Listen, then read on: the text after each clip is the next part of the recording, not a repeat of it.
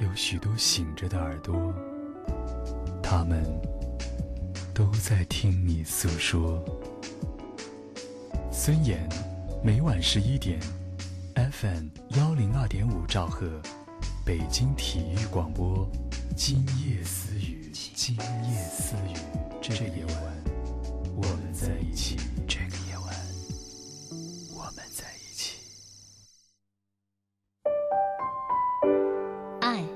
是花蕊中即将吐露的甜蜜。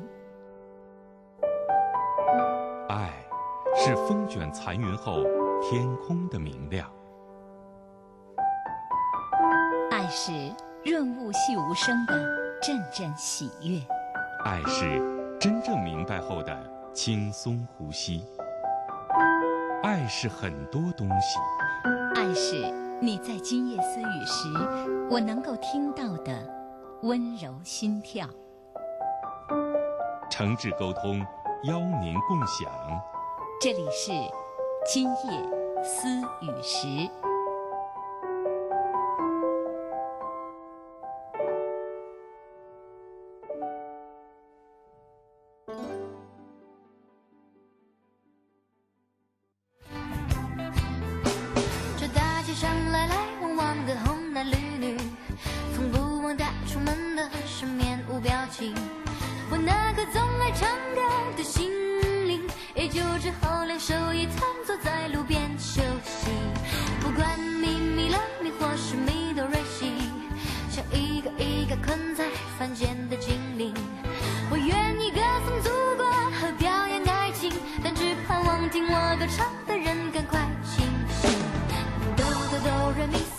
晚上好，收音机前的各位朋友，网络前的各位网友，这里是今夜思语时，我是主持人孙岩。今天我们的今夜思语时是直播，那我们周三的晚上呢，都是和大家互动各位遇到的情感的问题，恋爱当中的、婚姻当中的。我们节目中的嘉宾就是心理专家汪冰博士。所以好，各位听友网友，大家晚上好。今天是小长假的最后一天，还有一个小时，这小长假就结束了。每到这样的时候，大家都有点依依不舍，觉得好像还没怎么休息呢，哈，新的一周就要开始了。对对对，都是这种感觉。那而且今天应该是正日子，对，今天是过节正日子，子，所以这就有点让大家心里感觉可能有点不爽哈，因为这个到了最后一天才是过节的日子，可是 马上就要上班了。那为了缓解大家这个纠结的心情，在节目开始，我给您讲个小故事哈。我好，最近刚看见，还挺有趣的。这个讲的是第一个小故事，是叫兔子太太。这个兔子太太呢，今天不太开心，回到家见到她亲爱的兔子先生啊，也依然开心不起来。但是兔子先生今天特高兴，为什么呢？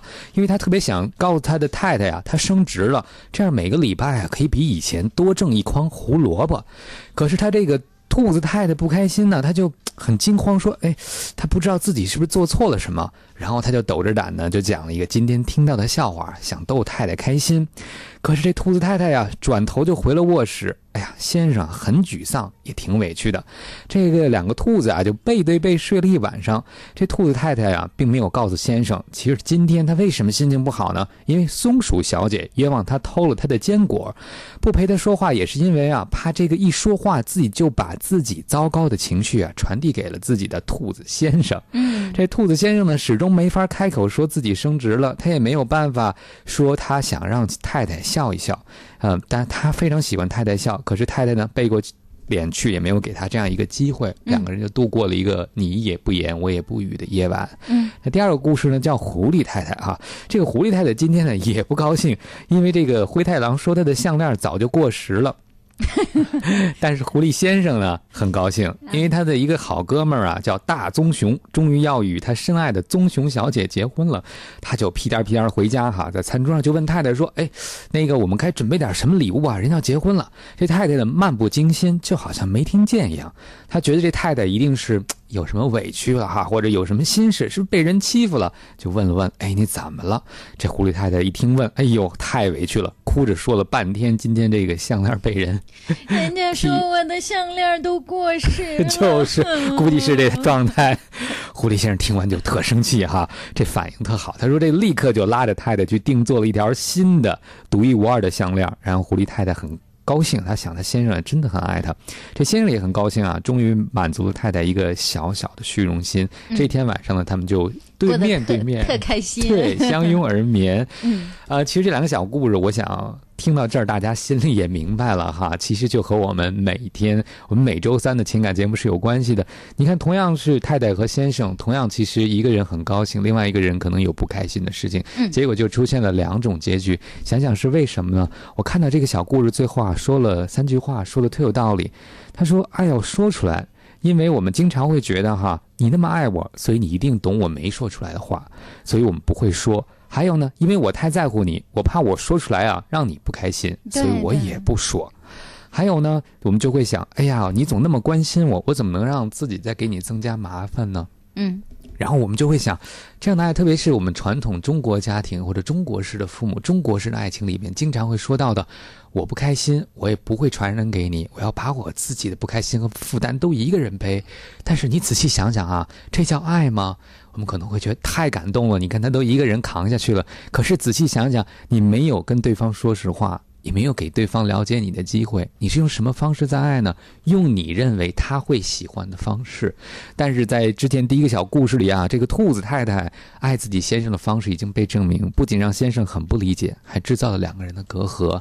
那狐狸先生、狐狸太太最成功的一点是什么呢？我觉得不仅是爱要说出来，而且不开心的时候也要说出来。而当另外一半不开心的时候，我们要学会另外一件事儿，就是去问、去好奇。那很多在情感中人就想：哎，我跟你说好听的，结果你都不开心，一个人闷头生气去了，我还拿热脸贴什么冷屁股啊？基于这样的话呢，我们就。交流没法展开了，所以真的希望大家在爱中有一个特别大的功课，是考验每个人的，就是当对方不开心的时候，我们有没有好奇心，有没有去更多的了解？当不高兴的一方呢，如果对方真的示出了善意，也给对方一个台阶，不妨把你的委屈、不开心讲出来。真的，有的时候我们会觉得特别想知道对方说实话，也不因对方一个人自己承担生闷气。嗯，我我我觉得要你你这个故事里边不高兴的主角都是太太哈，嗯其实 其实多一半女性还是会诉说的。如果只是不高兴这个事情的话，那么可能多一半的男士会不怎么爱说。哎，虽然老师这样一说，我打算自己写一个版本，把他们颠倒一下，算作我的原创。其实生活中会经常会有一些妻子就是弄不明白，比如说为什么丈夫不高兴、闷闷不乐，不会跟我来说，不会跟我来分享，丈夫自己一个人就不开心了，嗯，是吧？丈夫还丈夫可能就觉得我想体谅你，我这事儿说出来，你看你也不高兴啊。丈夫还觉得我这是有担当啊，我一个人都扛了，对不对呀我不想让你跟着我一起焦虑，一起难过。对，其实这样的桥段，我们在电影、电视作品里也经常看到哈，一个人把自己把所有的苦都自己背了，在歌词中也有这样唱到，但实际看上去这样的效果未必好，因为其实对方根本不知道你在做什么。对，而且这通常都是文艺作品当中还比较崇尚的一个桥段呢。比如说，他会觉得这是一个伟大的爱情的感觉。为了别人愿意牺牲自己哈，对对对但是你这个自我牺牲的过程中忽略了一件事儿，你根本就不需要别人的参与。嗯可是爱是基于合作、基于了解、基于彼此支持的，也难怪那么多妻子会抱怨说：“哎，你在这么大的压力下都不跟我说，那我作为你的妻子，我的特殊性何在呢？对吧？我和你怎么就知道我离你比别人更近呢？所以，我们让别人接近自己的办法也很简单，就是把自己脆弱甚至软弱的一面呢亮出来，让对方了解到，让对方看到。其实，往往这样的去让对方了解自己，不仅不会吓到对方，还会让对方离自己更近。嗯好，那今天大家如果在恋爱当中、婚姻当中遇到了什么样的一些问题，遇到了什么样的困惑，想和我们的汪冰博士来交流，大家可以通过我们的互动方式参与进来。我刚就已经看到有朋友说了，说今天这算是节日礼物嘛？先先给我们讲了一故事，对，这算是节日的特殊礼物。对，但是如果您真的那个听了，而且还要行动的话，这礼物啊才算真的收到了。对对，好，大家可以和我们来互动的方式呢，今天我们的节目没有视频直播，所以大家可以通过网络的互动方式，可以通过新浪我的微博或者是我们的菠萝台的聊天室。但是今天啊、呃因为是在假日期间，没有办法看到我们的视频直播了，但是大家可以听到在网络当中，微电台正在播出我们的节目，在新浪的微电台找到。北京地区广播、北京体育广播就可以听到我们的节目。那还有就是菠萝台，大家可以在线收听我们的广播节目。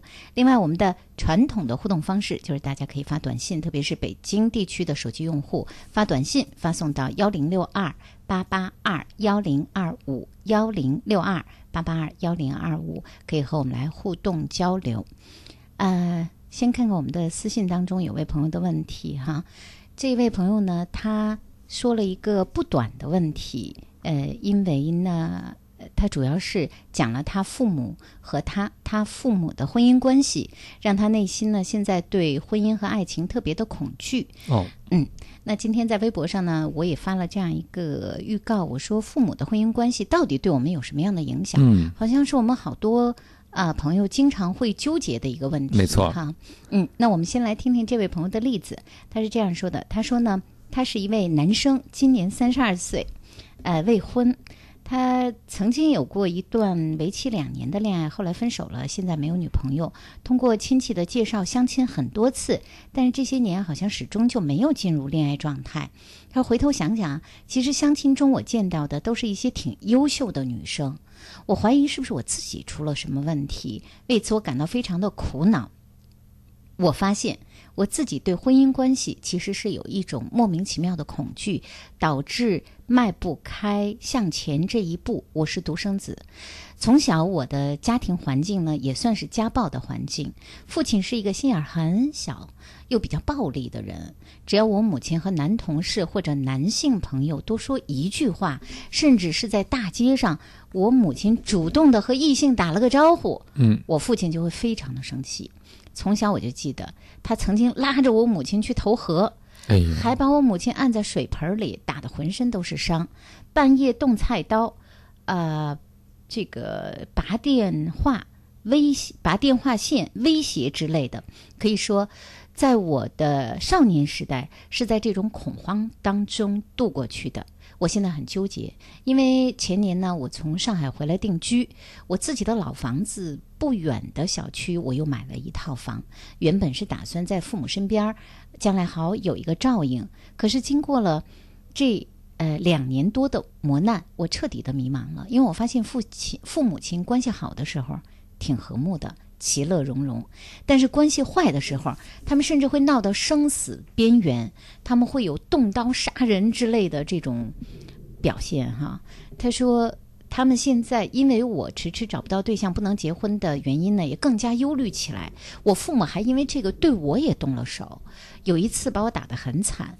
啊、他说，但是呢，我现在一接触相亲的对象，我心里就有各种各样的顾虑。我总觉得对方好像会带给我不可预测的可怕问题，所以我一直想问一下王斌博士，是不是因为我家庭的阴影、童年的阴影的大爆发，是不是再也没有办法我能够有正常的恋爱和婚姻？首先呢，我先回答我们这位听友的第二个问题哈，我觉得绝对不能说再也没有办法，因为我不知道你试了多少种办法，我也不知道你试了多长的时间，我只能说，在我们找到有效的方法之前，一切皆有可能，所以千万别给自己一个结论。而且我们也看到有太多的朋友有不愉快的成长经历。也许他们在恋爱中、在婚姻中会受到过去经历的影响，但是没有说这个经历一定会决定他的爱情是失败的，或者他的婚姻是不幸的。所以我先回答你第二个问题哈，就你刚才讲的第一个问题，会不会带来影响？我听到这儿，我觉得肯定会有影响，但有多大程度影响不好说。我是来跟你分析一下哈。成长在这样一个家庭呢，那肯定会觉得大人是非常的不可预测的。尤其是你讲到父母的关系，它是极具戏剧性的，好的时候非常好，不好的时候可能会有生命之危险。对，所以在你看来，这个大人之间的爱啊，或者说甚至大人对你的爱是不可预期的。这个时候，如果在这样的家庭中长大，有一个可能就会觉得人是不可预测的，嗯人甚至是不能信任的，嗯，其结果可能就对别人没有兴趣了。你想，我们谁会真的对一个可能伤害我们的事情感兴趣呢？或者可能伤害我们的人，可能让我们觉得最终在感情中对爱情绝望的人感兴趣？不会，因为选择信任一个人，选择爱一个人，可能在你过去的成长经验中就意味着选择某一种被伤害的可能性。对，对吧？所以这可能是你成长带来的一个负面的原因。那还有另外一点呢，就是实际上，我们在家庭中成长的过程中，就是学习的过程。我们怎么知道怎么经营爱呢？怎么知道如何恋爱？如何处理夫妻间的争执呢？都是看父母的一言一行。所以，他们是我们最早的一个在亲密关系中的教材。啊，很不幸的是，你看到的教材大部分都是反面的教材。所以其实也没有办法让你相信婚姻关系可以处理好，因为在他们今天的关系里，好像一直也没有处理好这个关系，而且他们也没有告诉你怎么解决矛盾，只是时好时坏，就让你更对婚姻，我觉得也没有那么大的信心，也不知道怎么去做。那结合这两点看起来呢，我觉得也不是没有改变的办法，父母没有教给你。那不等于我们自己不能学习，对吧？我们还可以从很多的方面学习。有的人可能是在恋爱中不断的学习，有的人可能是寻求专业的帮助，有的人可能是自己去看书，看别人是怎么谈爱情，怎么在家庭关系中处理这样的问题。还有另外就是成长给你带来的痕迹。呃，我觉得另外一点呢，也可以说，其实你挺坚强的，嗯，也挺顽强的哈。在这样的家庭中成长出来，你还想到去关爱你的父母，你还想到。在爱情中，不管你经历了什么，我觉得你一定是有所憧憬的。一定不光是父母对你的催问，因为你希望自己的人生应该不会重蹈他们的覆辙，应该会有更好的一种可能性。所以不管怎么样，说明在经历了这些挫折之后，你内心一直是非常的。坚强的，我觉得我特别佩服你。那也希望你带着这份坚强去做一些生命中的尝试，别一下子就把自己的路给断掉。我觉得，当我们去分析成长对我们带来的影响的时候，我们容易有一个倾向，就是告诉我们自己：我做不了什么，因为父母对我的影响是特别大的。呃，我跟你分析过去的原因是告诉你过去怎么影响现在，但绝不意味着过去决定了未来，这是两回事儿，对吧？对。有时候，当我们去理解了啊，我对人的恐惧、对关系的不感兴趣或者不信任是不理性的。嗯。我只是看到了人世间一个爱情的版本，我就把人世间所有的爱情定义成这个样子，这个是不理性的，也不不客观的。对。知道这个，我们才知道哦，原来还有别的可能。所以，不知道您现在处在一个什么样的阶段啊？在。情感中，比如说你遇到了一个具体的这样的挫折，或者说对你来讲，呃，你能够想到的一小步是什么？也可以继续和我们互动，让我们知道怎么来够具体的可以帮到你。嗯，好，呃，如果这位朋友现在在，因为他是给我通过网络留言的，如果是通过网络或者通过我们的广播频率在收听着我们的节目，可以继续和我们来互动哈，可以继续告诉我们。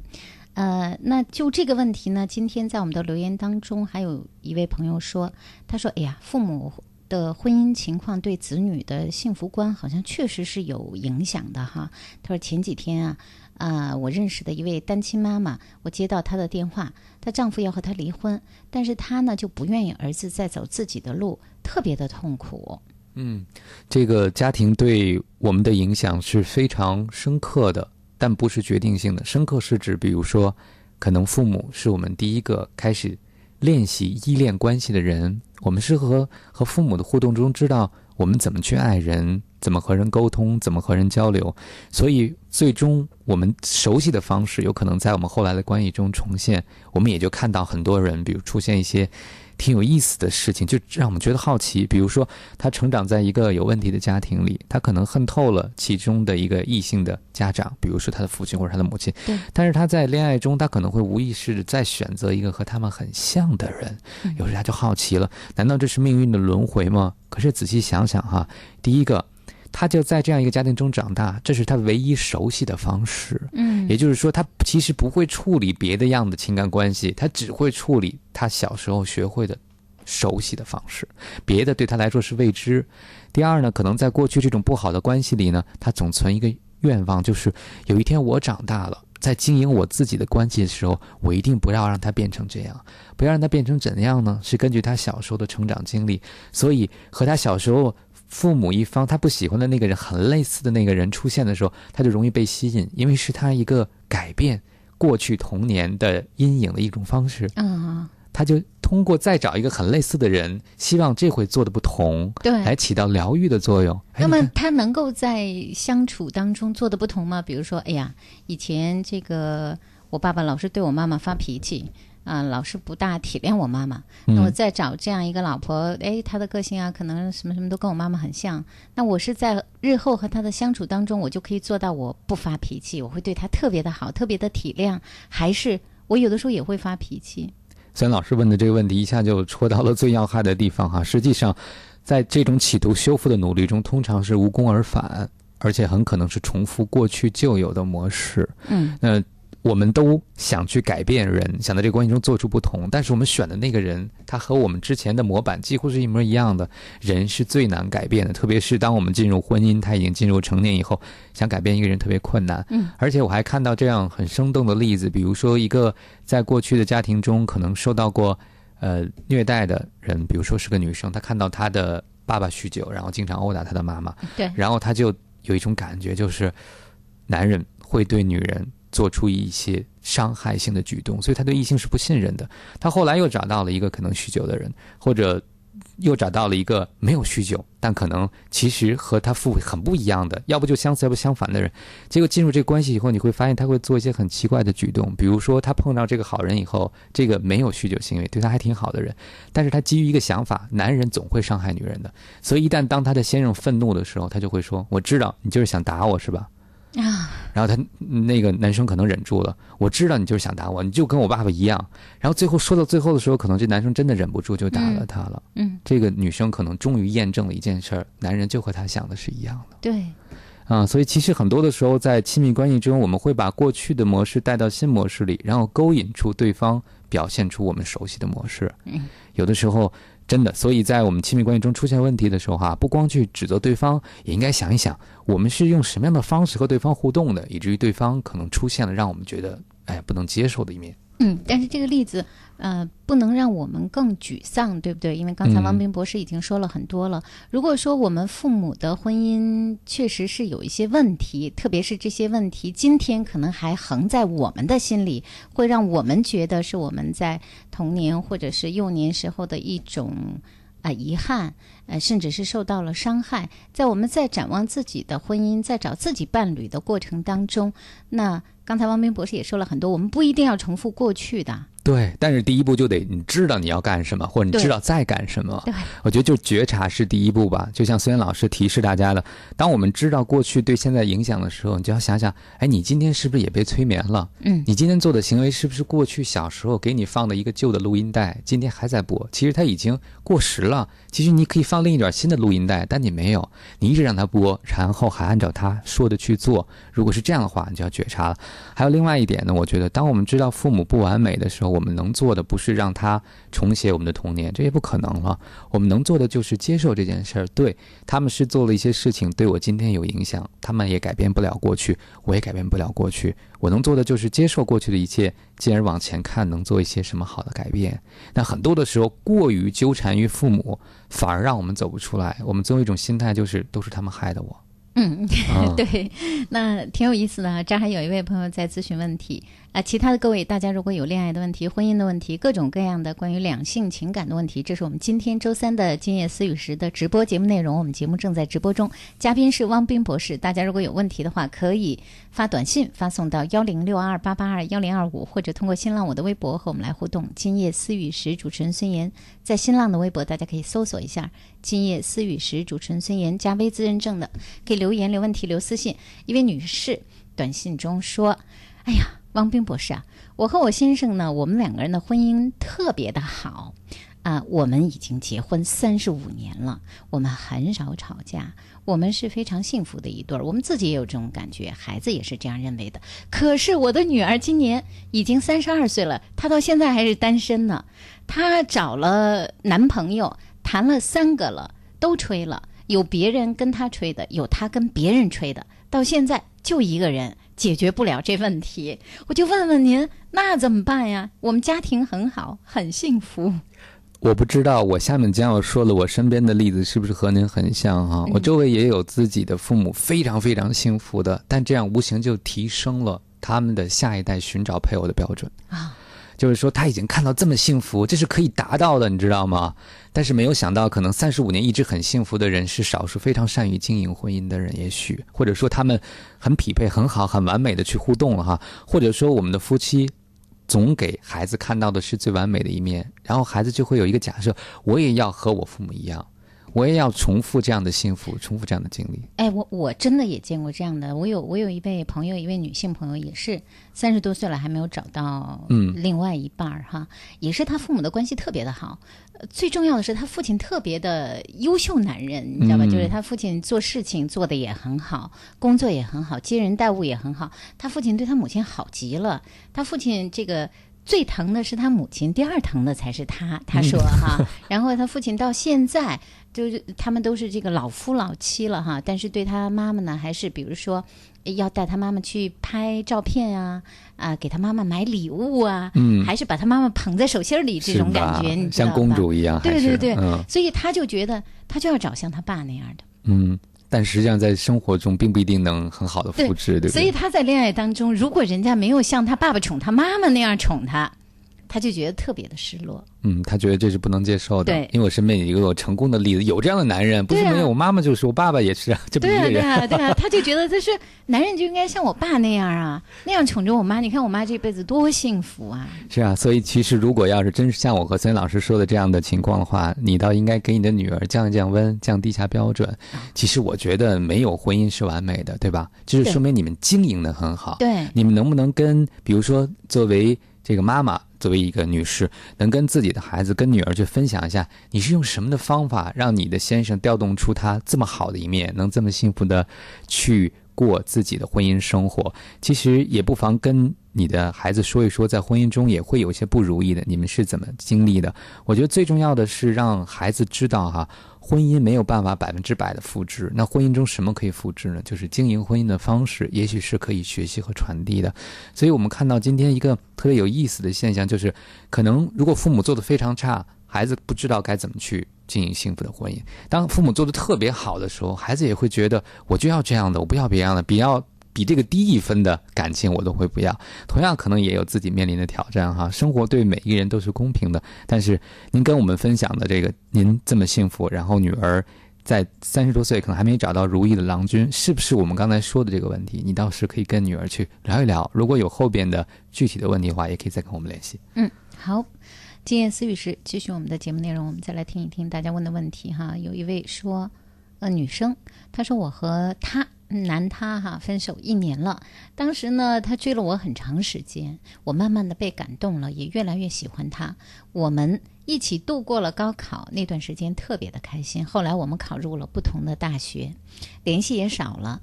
他每天会给我打个电话，但是我呢很少的主动联系他。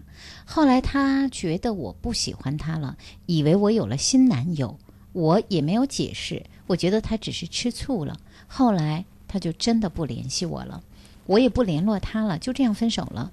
一年过去了，我也成熟了，我觉得自己对这份感情付出的太少。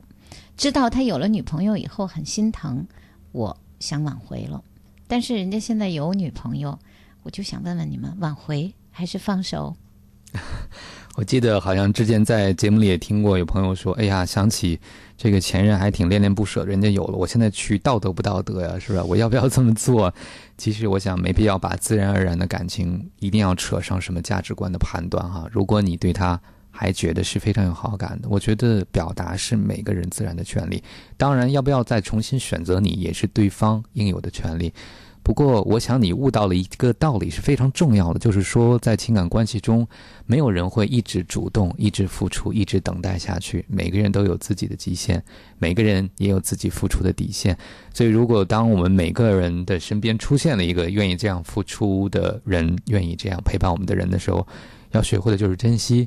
所以，如果回到你刚才提到的问题，你要不要再去表达呢？这是你的权利，你可以表达，但是也不要逼迫对方做决定。我想你能为他做的最好的事情，就是告诉他，他曾经对你的爱，你有感觉到，并且非常的感动，这可能是最让他安慰的事情。嗯，好，呃，其他的各位，大家如果有一些情感的问题，可以继续和我们来互动，可以通过短信，北京地区的手机用户可以发短信给我们，发送到幺零六二八八二幺零二五幺零六二八八二幺零二五。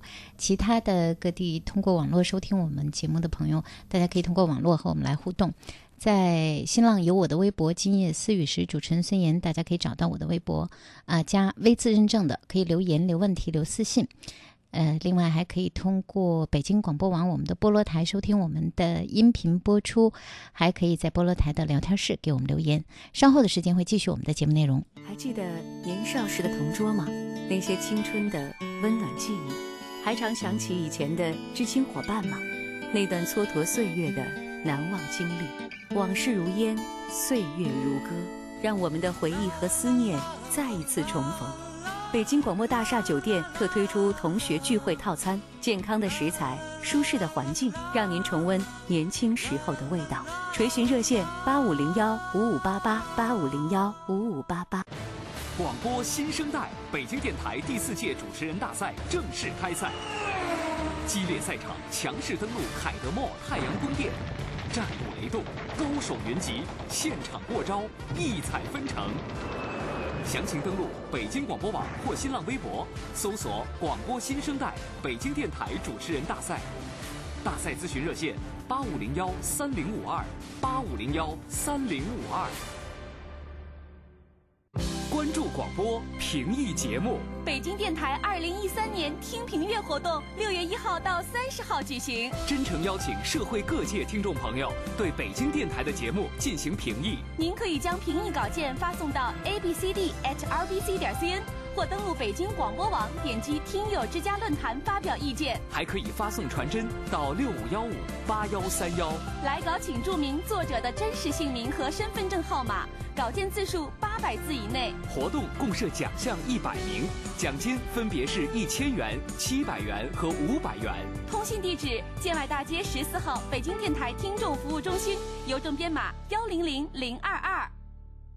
我的小小梦想是当赛车手，两个家，工程师。是啊，小朋友们，亲亲宝贝视频征集活动又开始了，亲爱的爸爸妈妈们，快来参加活动，把宝宝们的梦想秀给大家看吧！只要参加活动的宝宝，就有机会得到量身制作的梦想微电影，更有 mini pad 等好礼等你拿。详情登录搜狐母婴频道和北京广播网 baby 点 rbc 点 cn。我是天天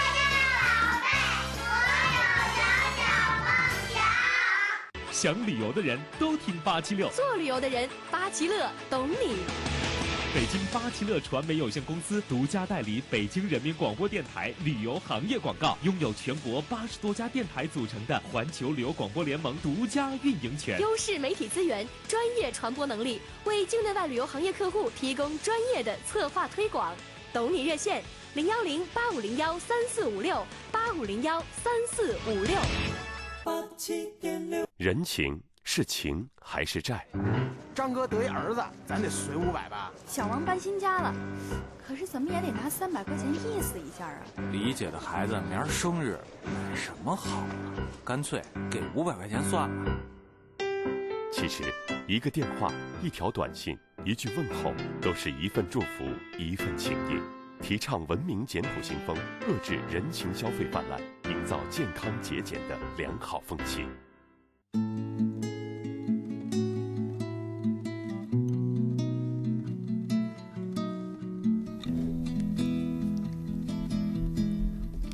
今夜思雨时，继续我们的节目直播。今天在直播间的除了我，那，还有我们的嘉宾心理专家汪斌博士。啊，和大家互动交流的是我们每周三的《今夜思雨时》的节目内容，就是两性情感，由王斌博士呢和大家来分享各位的情感问题，恋爱当中的、婚姻当中的，如果有情感问题想和我们来交流，可以通过互动方式告诉我们，发短信或者在我的微博中留言，还有我们的菠萝台，大家也可以留言。菠萝台的聊天室，菠萝台的网址是思雨点菠萝点 cn s i y u 点 b o l o 点 cn，这是我们的菠萝台网址。呃，在聊天室现在就可以留言给我们，这是网络的一种互动方式。新浪我的微博大家可以搜索一下“今夜思雨时”，主持人孙岩，可以在微博中留言、留问题、留私信，短信发送到幺零六二八八二幺零二五。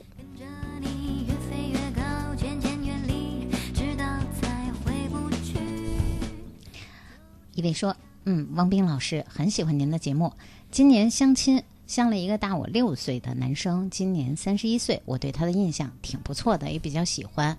那我们俩呢，这个相亲之后是异地哈。他说从开始有联系到变得联系少了，一直到最后好久就没联系了。嗯，我也尝试就像您教我们那样的 跟他说，我知道你表现的挺好的，可是不知道为什么我感觉不到你重视我呢？如果不行的话，我就退出。结果他短信也没回，从此我就跟他划分了界限。虽然我喜欢他，但是我也不要那么没有尊严。可是他父亲时不时的去我家里，还给我发信息，给我打电话。他本人对我挺冷漠的，我不知道他们家人是怎么协调这问题的。是他喜欢我不敢表达，还是他父亲一厢情愿？我该怎么办呀？嗯，他父亲来你们家，估计不光是来看你的，对不对？肯定也会看你的家里人，或者更重要的是礼尚往来，是不是？应该是熟人吧，我理解。我觉得父母之辈认识，认识对吧？对对，因为他父亲呃，这个对方的父亲应该是到这个女孩子家里去，是给这个女孩子发信息、打电话。啊啊，那这个他。爸爸走了以后，你家里人没跟你透露什么吗？对，不光是跟你这个谈很重要吧，是哈。吧？对，因为老人家一定会说相互之间的心愿，对不对，应该会透露一点他对他孩子的一个观察。那所以你有一个社会支持可以用的，就是，呃，你们家除了他跟你谈话以外，还会跟谁聊？那他会透露一些什么背景信息没有？对。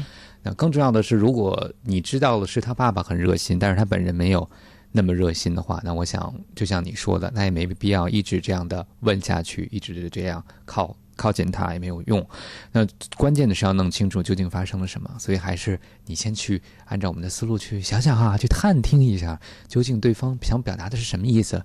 是他爸爸觉得你太好了，不希望他儿子失去这个机会，还是他儿子真的不敢表达？但是我觉得如果不敢表达的话，至少也要回短信，对吧？嗯，这是一个很基本的对别人，特别是对女生的一个尊重。对，所以呃，先通过老人家去刺探一下，是吧？对，如果有后续消息，我们也特别希望你跟我们联系哈，让我们也知道该我们商量一下下一步该怎么办。对对，好，嗯，下面一位说，呃，情况是这样的，嗯我曾经有一位女朋友，我们在高中的时候好过三个月，我挺喜欢她的，但是呢，我到北京当兵，我们俩就不在一起，那就分手了。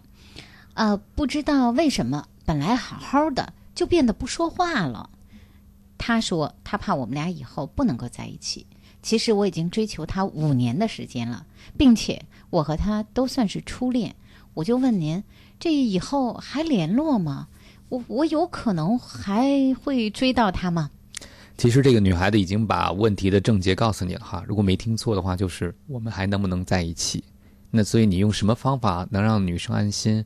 我能不能和你在一起呢？你有没有想到，当你在问我说我要不要追求她的时候，女孩子心里也有一个问号：我还要不要继续呢？因为如果最终不能在一起，对我来说是不是白费一场青春呢？是吧？所以对方心里有一个问号。那你有没有去回答他的问题？比如说，我特想知道你怎么去告诉他，你们两个会有未来，你们会在一起的。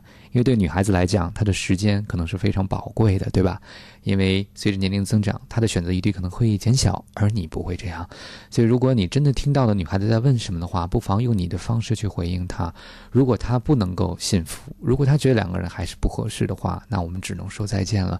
但是我听到你在问题的背后是非常留恋的。如果你你既然有可能做这个决定不再追，你会后悔的话，那不妨给自己再一个尝试的机会嘛。那怎么才叫有效的尝试呢？我觉得还是要懂对方，对吧？对说到对方的心坎儿里，他已经把问题提出来了，所以就看这个小伙子怎么回答了。对对，如果回答了这个问题，解释了这个问题，让女孩子觉得轻松了，也许就不一样了嗯哈。，没错。好，另外一位女生微博中在问，微博的私信中在问，她说：“我觉得吧，父母的感觉确实对我有影响，因为我父母在我很小的时候就离异了，那现在呢，我就一直不太敢去接触感觉。”嗯因为一定要幸福，所以一直不敢碰。妈妈一直比较着急，我没有说过自己的想法，因为我不想让妈妈担心嘛。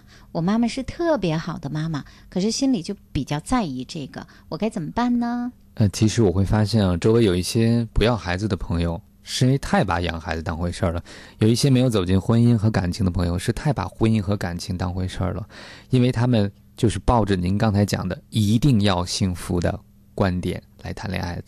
那对任何人来讲，一定要幸福都是一个很难达到的目标，对吧？你怎么确认他一定会幸福？就像我们每个人的人生一定每天都会快乐吗？也不一定，总会有起起伏伏。嗯你总不能保证一定要快乐我才活着，对吧哎，？对我们，我们可能会为自己打气，我们说，哎，我们自己一定要幸福啊。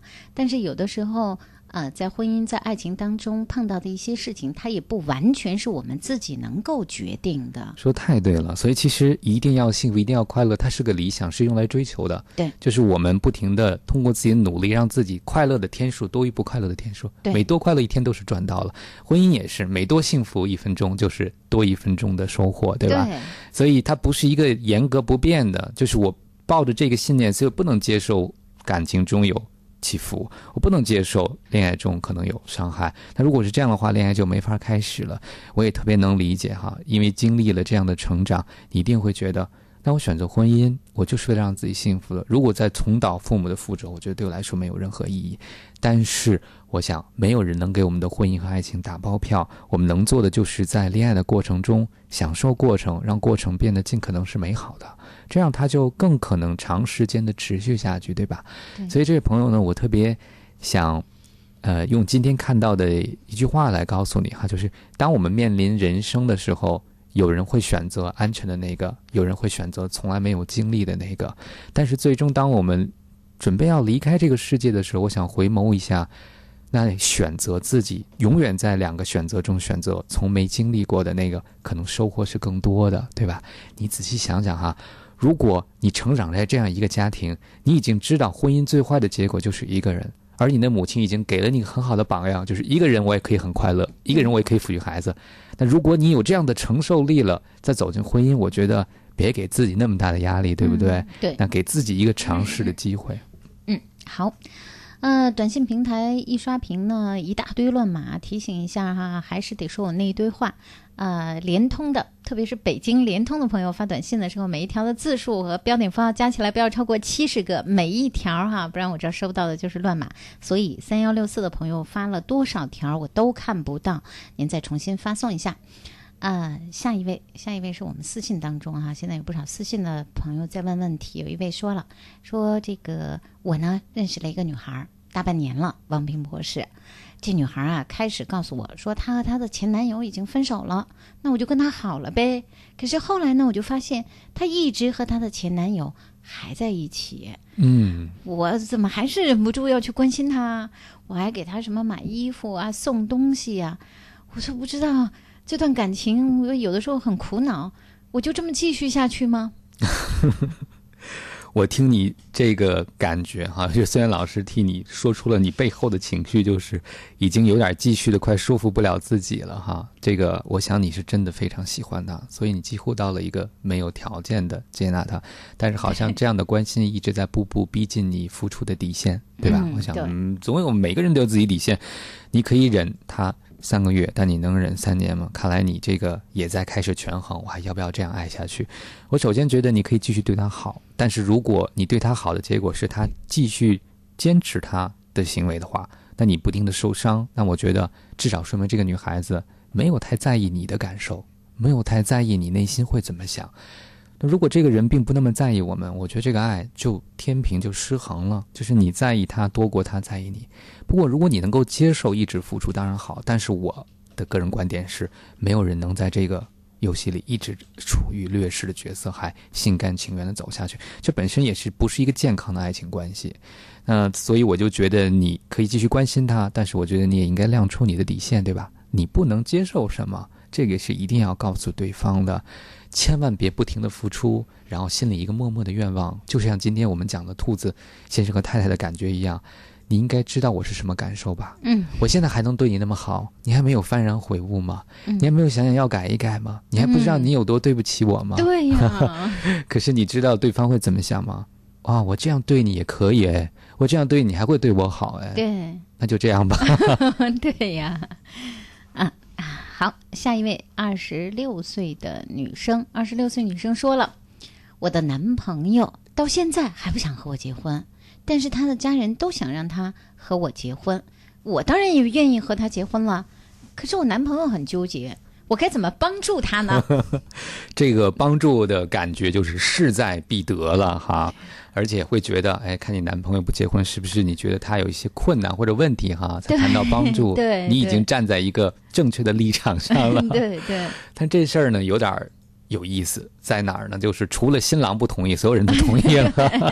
对，但是新郎是这么的重要，因为新郎是你的结婚对象。我不知道他背后这个犹疑和不确认的症结究竟在哪儿。我们想帮一个人，至少要知道他难在哪儿，他被困在哪儿，他纠结在哪儿。所以所以不知道你谈没谈过哈？对这个女朋友，你知不知道？女朋友要知道的话，你得告诉我们。对，但是通过他用的这个词，我的一个揣测就是我来帮助你。那估计这个女生和男生谈的时候，就抱着一个帮扶对象的态度，是不是？对这会让男生会觉得哦，你们都是一派的，你们都不理解我，你们都觉得我有问题，你们都觉得我可能想的呃有不妥的地方，所以来帮助我。其实他可能需要的不是一个帮助者。当他的家人也同意，而你也坚持的时候，其实他是很孤独的。他不能跟家人说，他更不能跟你说。嗯所以他这个纠结，其实在心里会变得越来越大，越来越发酵，而且他更不知道该怎么办，因为无人去倾诉。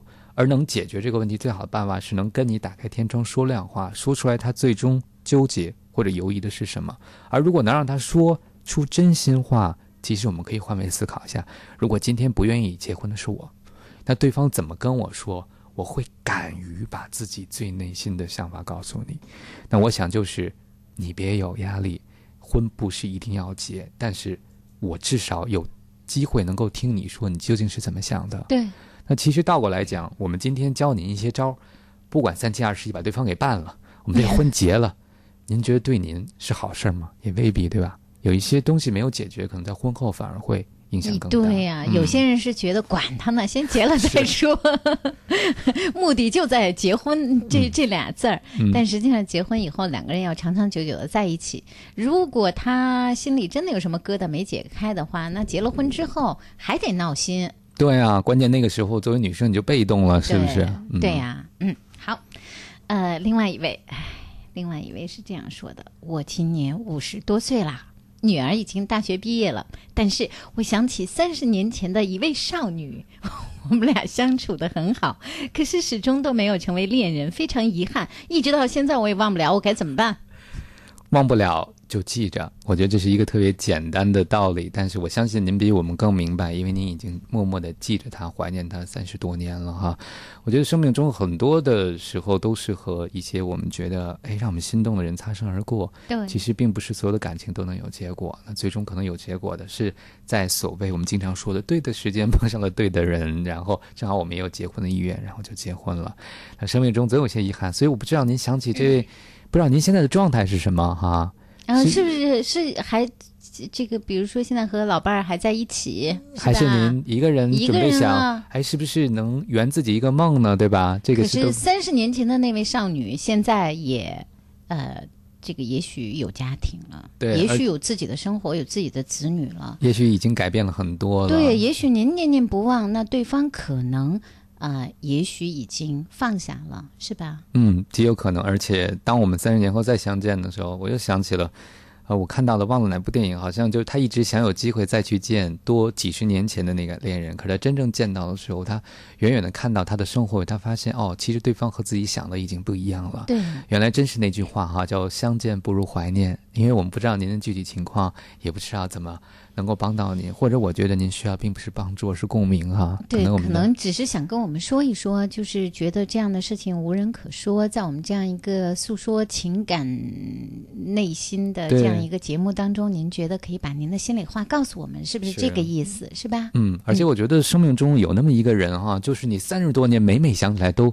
有那种心悸的美好，其实是一种幸福，对吧？那当然了，嗯很多人不会体会到这种幸福的。任何时候想起来，哎呀，三十年前的一位少女，嗯到今天还能够记得，心里还有那种自己悄悄的甜丝丝的感觉，是吧？也挺好的，挺嗯美好的哈。是，嗯，好，再看下一位，呃，下一位说了，孙岩，你们的节目很好。让听众增长了知识，解答了问题，还解决了问题。节目时间能再长一点吗？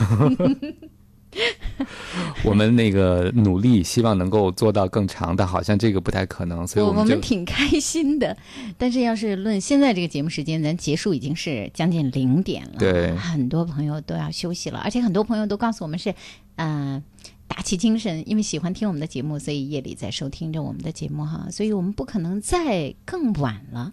当然，我们希望能更早一点开始，但是这毕竟是一个全台统一的一个安排。对，嗯嗯，那希望将来会有机会吧。如果这个开始和结束我们都控制不了呢，我们至少还可以控制薄皮儿大馅儿哈，对多往里边塞点您感兴趣的东西。对 对 对，您也可以常常和我们来互动，谢谢您对我们的支持，而且谢谢您告诉我们这样的想法，我们觉得挺开心的哈，也算是给我们的节日礼物了。没错，嗯。另外一位说了，王冰博士，刚才听了前面那位被父母影响的哥们儿的故事，我深有感触，因为我也生长在一个类似的家庭。我今年二十八岁，相亲很多次，终于遇到了一个聊得来的女孩，交往一个月，我正在考虑是否跟她确定男女朋友关系。可是谁知道上个月他家父母托人来说要我快点儿就把婚定下来，那我就懵了，我完全还没有做好准备，怎么可能这么快就订婚呢？我就跟介绍人说拿不定，继续接触一下好不好？但是他们家不干了，而且他因此还不理我了。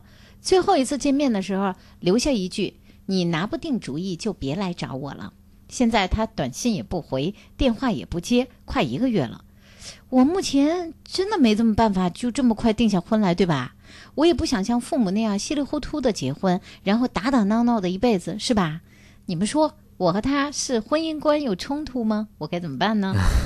其实这位朋友，我觉得是来找支持的、找共鸣的哈。嗯就是一个人面对这种事儿有点发懵了，而且确实心里没有准备好。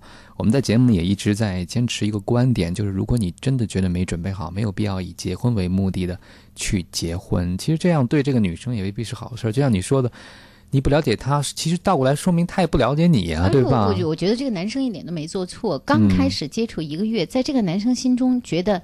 呃，一个月的接触，我才能确定我是不是要和你谈恋爱，确定男女朋友的关系。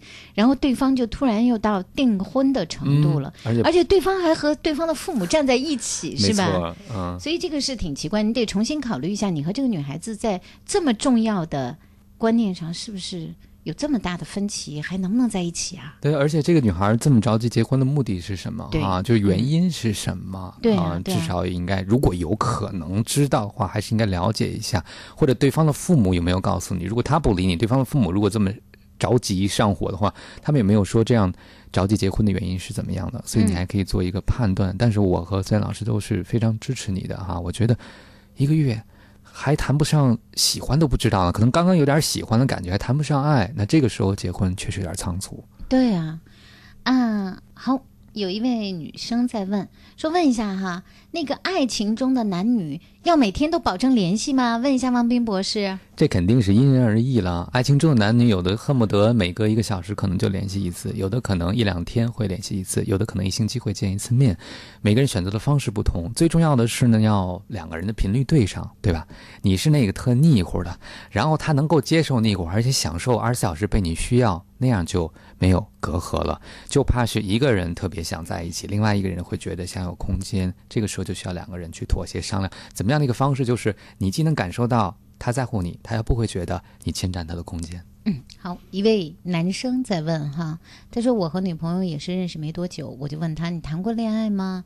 他说没有啊，可是后来我就发现他和前男友发生过亲密关系，这我一想起来这件事儿，他和别人那么亲密过，我就很难过很难过。汪斌老师，接下来怎么办呢？你的难过是哪一种难过？是觉得哦对对方失望了，他怎么能做那样的事情？你不能接受他和别人曾经在一起，还是对自己感到难过？你看我没有找到一个完全属于我的人，或者说你经常会比较，还是会吃醋，还是会嫉妒？那听上去看来你有一些我们经常在节目里说的处女情节哈。那其实还要是弄清楚是为什么让你对这件事很在乎。如果你真的过不了这个坎儿，那可能只能跟他说再见了。但是如果你真的觉得对方是个好女孩，你还想尝试的话，不妨你可以打开自己的心窗，你可以跟对方去交流说，哦，其实有时候我还是挺嫉妒的，挺嫉妒你之前的关系，因为我特别想一人占有你。不知道这样的方式会不会让对方，呃，不会因为你的这种负面情绪而产生隔阂，而更了解你究竟在意什么。但是如果要是这实在过不来呢，而你又觉得这会阻碍你的爱情，那不妨寻求一些专业的帮助。嗯，好，还有一位网友说：“哎呀，有个困惑，你们的栏目是不是能帮我分析一下啊？我前男友是北京的，呃，年前我们俩分手了，可是我觉得这里边一定有原因，因为之前一天他还说着咱以后的生活规划，后一天就说分手了。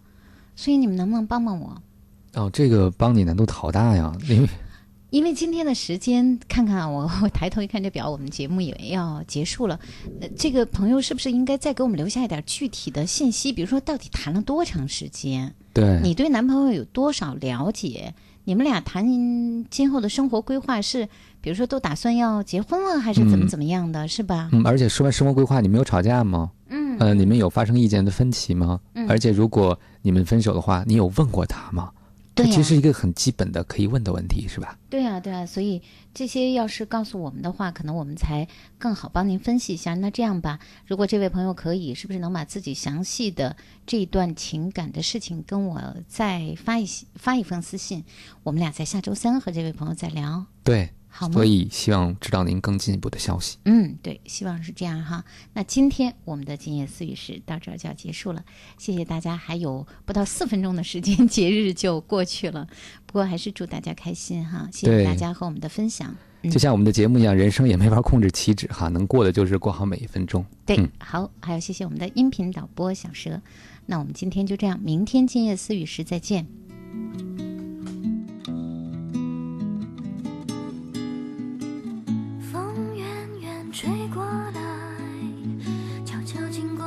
的城市。这时我正开始梦见你，走进我的世界。